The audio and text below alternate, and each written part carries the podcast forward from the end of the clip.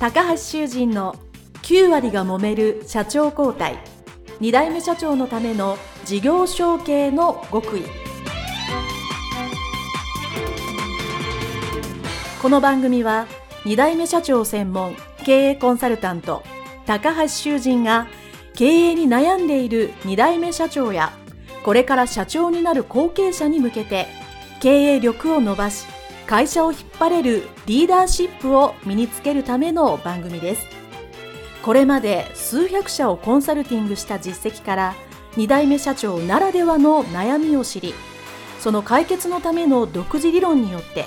2代目社長もまた従業員も幸せに仕事ができることを目指した内容です。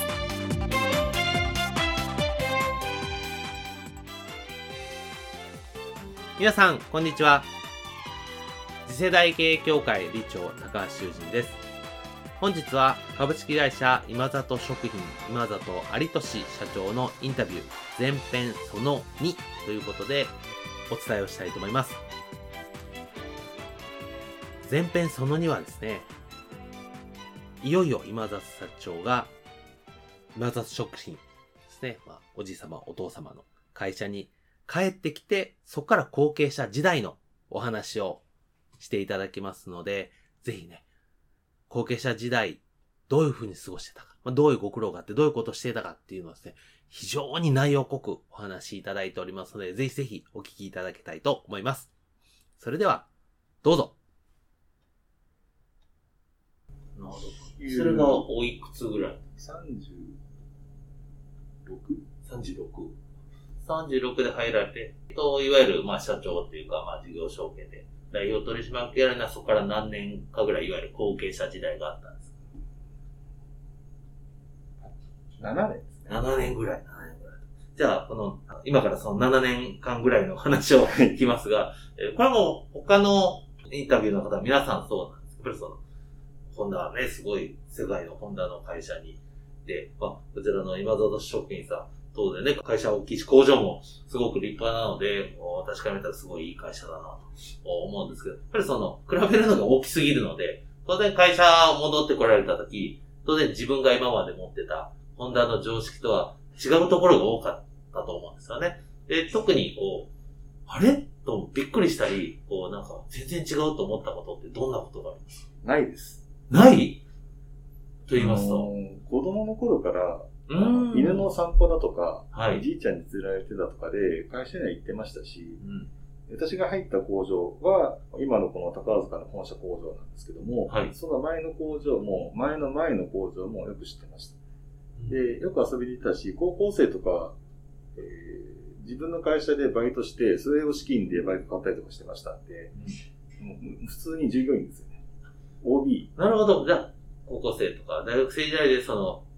現場っていうか LINE でバイトしてたわけですよね。バイトしましたよ。なるほど。当時の、あの、バブル全盛期ですよ。はい。阪大の学生さんが時間給深夜ですけども1500円もらってるのに、私は当時時間給500円働かせてたんで、えー、親父には散々文句言いましたけど、最後まで時給上げてくれなかったですね。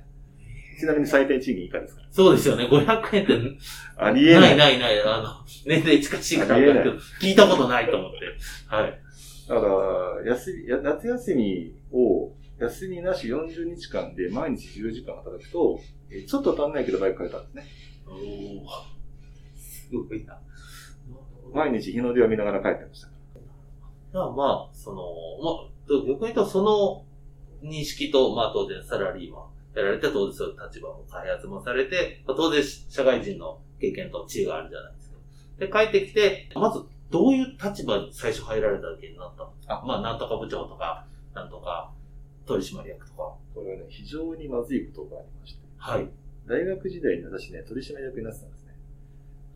あ、取締役になってたんですね。はい。本人知らない間に。知らない間に、はい。なんで、給料はサラリーマン時代の方が高かったんですけど、はい。なんでか知らんけど、あの、取締役、ボードメンバーになってた。意味がわかんないですね。はい。どうしろっちゅうやんって。まあ、まあ一応、まあ、とはいえ、まあ、登記上っていうか、まあ、見た感じはそうだけど、当然ね、会社の中にはいないから、当然こう、あまあ、三代目さん、息子さんが帰ってきました。じゃあ、あの、どんなポジションのお仕事から始められたんですか？無認証ですよ。無認証。無認証？特に役割を与えられなかったですね。ああ、ああ、ま、なるほど。はい。なので、まあ、机とパソコンはもらえたので、はい。え丸1年間は、現場では特に見て回って声掛けはしましたけど、はい。ひたすら決算してみてましたね。おお最初は、はい。当時は DX 化する前だったので、うん、えー、2008年の10月入社ですから、うん。えー、Windows とかのパソコンがあったけども、うん、うん、うちの会社ではそんなものは高値の花で、まだ手書きで帳簿書いてたじゃないですか。なので、紙でしかない決算書を、何年分やったかな。紙か。10年分ぐらいかな。はい、当時は単一工場だったので、まだやりやすかったんですけども、うんうんうん、事業構造を、えー、見ていくのに、決算書が1年分。うん、それと、えー、資産表ですね。月次の資産表。うんうん、これはね、月別で、えっ、ー、と、売上がどうなって、で、各経費がどうなって、うん、で、えー、どういう科目にどういう費用が発生して、それがなぜ必要なのかっていうのは、やりました。まあ、当時決して収益状態がいい状態なわけではなかったので、まあ、その分析をしながら、まあ、副業というか、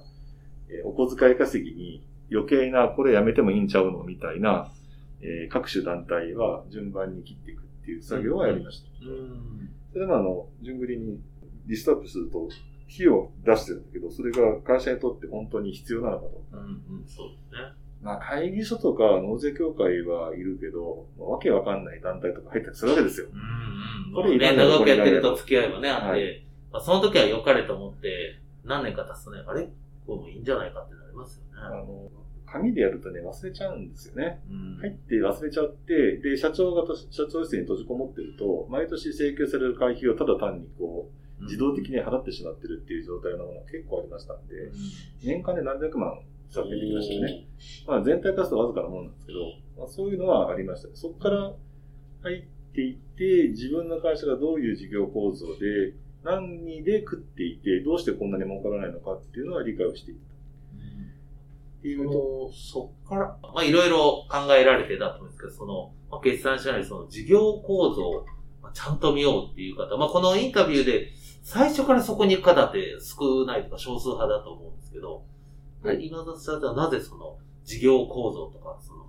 決算書をしっかり、まあ役が当てがわれてないのもあるとは思うんですけど、そこにどうしていったか覚えてますか？単純ですよ。事業ポートフォリオがないからです。例えば建設なら建設、機械加工なら機械加工、土木なら土木、あるいはサムライ業でもそうですけど、それぞれの業種業態ごとに、こういう業種ってこうやいう商売で、うんこれだけの利益があったらこんだけの支出があってこれぐらい儲かるよねっていう、大体パターンってあるじゃないですか。あります。私どものような惣菜製造業には、なんせ業種自身が新しいから存在しないんですよね。はい、かつ、その惣菜製造業の中でも、調理麺っていうカテゴリーはさらに同業種が少なくてですね。なるほど。全国に指折り数えるぐらいしか同業種ない。ですよ。そうなんで、ね、それぞれの会社ごとにそれぞれのご事情がありますから、うん、横並びで比較なんか全然できないですよね。うん、なので、自分たちが何者なのかっていうのをアイデンティティじゃなくて、金勘定で知ってないとわかんない。うちの会社ってどんな会社なんだっけ？っていうところですよね。で、それでまあ、ひたすら情を見てたっていう話はありますよね。もう、それは、すごく正しいというか、いいやり方だなと思うんですけど、そこに、なんか、たどり着いたというか、まずそこから、普通で言うとまず、まあ、いくら現場知ってるとはいえ、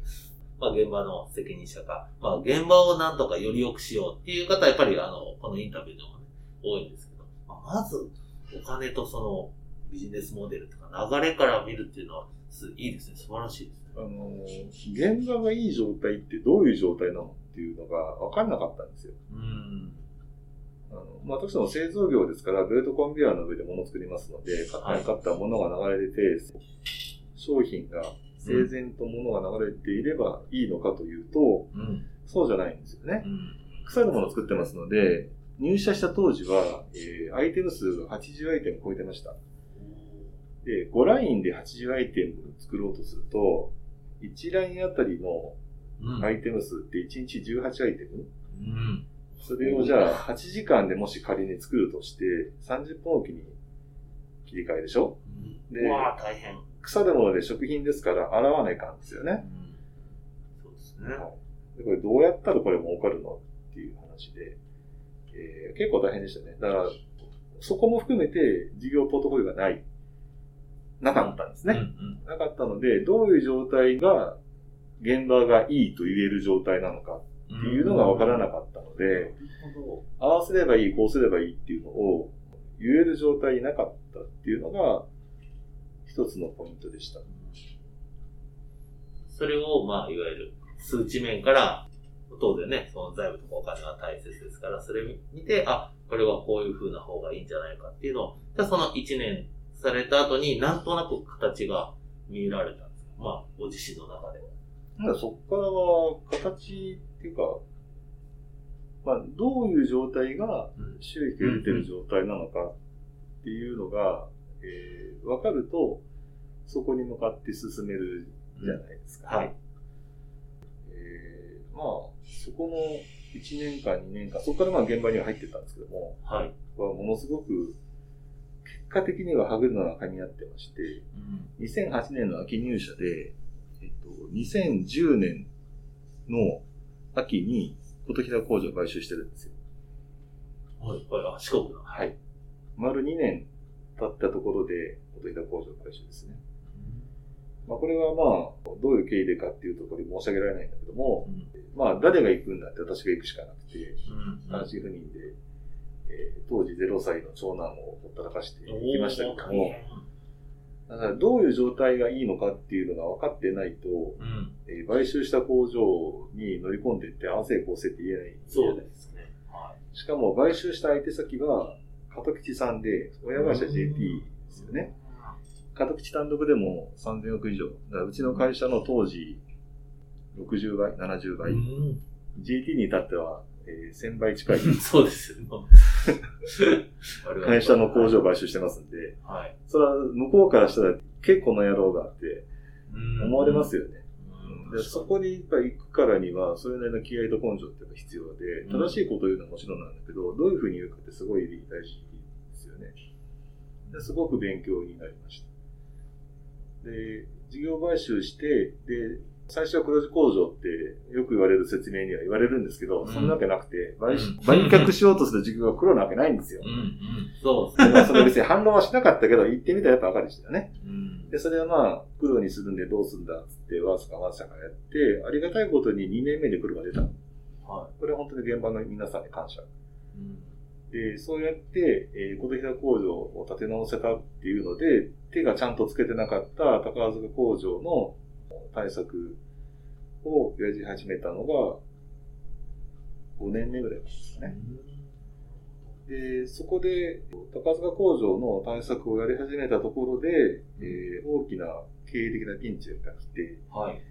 まあ、これはあのコンビニエンスの大きな事業再編の波に逃れまして、売上が大きく落ちたんですね。はい、ざっくり15億ぐらい売上が落とされて、落ちることになってしまう。て、で、それのおかわりがっていうともらえないもんですから、自力で確保する必要があった。っていうところに、ちょうどこれからのその各販売上を増やしていく手として、量販店向けを強化しなきゃいけないっていう準備をやっていたのがぴったりはまりまして、そこからの3年間で15億の量販店向け売上を取り戻せた。まあ、もうちょっとプラスまで持ってくれたんですけども、そんなこんなでがむしゃらに走った後継者時代でしたね。あの、だいぶお話しいただいてるんですが、多分これを聞いた方で、多分今のポイントで聞きたいなと思うとか一つだけあってですね。その、この広工場。はい、やっぱり事業を買収する、まあ、事業承継する会社なんて基本的にいい会社であり、社歴が長いので、まあ、買収する側に立つこともよくあると思うんですけど、なかなか買収したからといって、うまくいかない。まあ2年で黒字って素晴らしいと思うんですけど、まあそれがまあ、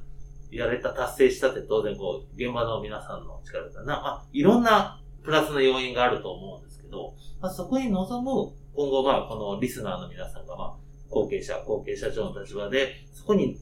ふに、まあ乗り込むとしたら、技術的なことよりこう、あり方とかメンタルとか、そう、どういう気持ちで乗り込むのが良かった、で、うまくいったと思います。ご自身の経験で。あ、もう合体ですよね。合体。ですから、えっ、ー、と、2010年の準備期間、これ何ヶ月あったかっていうのも申し上げられないんですけども、うん、この期間が、すごく大変でした。なんせ単一工場なわけですよ。はい、でかつ、えー、お父ちゃんお母ちゃん、社長の目が隅々にまで行き届く会社なわけですよ。うん、ってことは、全員、パートさんも含めて全員の顔を社長は知ってる。うん、なので、評価基準だとか、給賃金規定とかあっても無視ですよね。だから社長が赤鉛筆でこいつなんぼや。はい、給料も賞与も決めてたわけですよ。はい。ありえないですよね。だから当然、脳梗塞やってますから動けないし、買収した工場なんか見にも行けないんです。はい。それを合わせなきゃいけない。っていうと、評価制度、賃金規定、うんうん、処遇の決め方を一から作りましたよね。それから、当時はおざないだった決済手続きも一から作りました。具体的に言うと、あの、倫理証フォーマットですね。ああ、なるほど。はい、えー、何をもってお金を支出してよいのであると。うん、で、そのためには、こうこう、こういう、えー、書類に、この人のハンコが入ってない。うんうんうんっていうのを決めないと、社長が見たことも聞いたこともない事柄に対してお金を出してもらうわけですよ。うん、それは具合が悪い、具合が悪い。はい、それを、だから、知ってるところと知らないところの差別があってはいけない。うん、っていうので、少なくとも合理的に納得ができるような決め方っていうのを決める必要があって、それはもう、もう、ほぼ独断で準備して、社長のところに持ってって、これでいいですね。これやらないともう無理ですよって話をして、認めてもらったっていう経緯がありますよね。これは大変だったし、うん、死ぬ思いはしたんですけど、はい一番大変なのが、0が1になること、創業者。これは誰が何と言うとも一番大変です。うん、私やったことないですけど、はい、まあ、少なくとも創業したことがある人であればわかると思います。はい、あるいは代表やってればわかると思います。どんなに大変か。でもその次に大変なのが、1が2になることなんですよ。一、うん、つの工場、あるいは会社、あるいは店が2店舗目、うん、2工場目、うん、このハードルってものすごい高い。ものすごい高い。で、これを安定的にこう稼働させることができたら、2から3はもうお金の問題なんですよね。うん、うん、そうですね。だから銀行は貸してくれるかとかって話はあるんだけども、構造的にもしくはシステム的に破綻するってこともない。うん、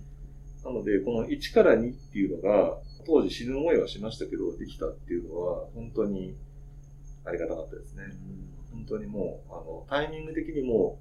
偶然そういう準備をしていたから、できたっていうのはあると思います。そうですね。ね、もちろん僕も0から1はほとんどしてないのであれですけど、1から2は、まあ、うちも、もともとうちの会社、服屋さんだったの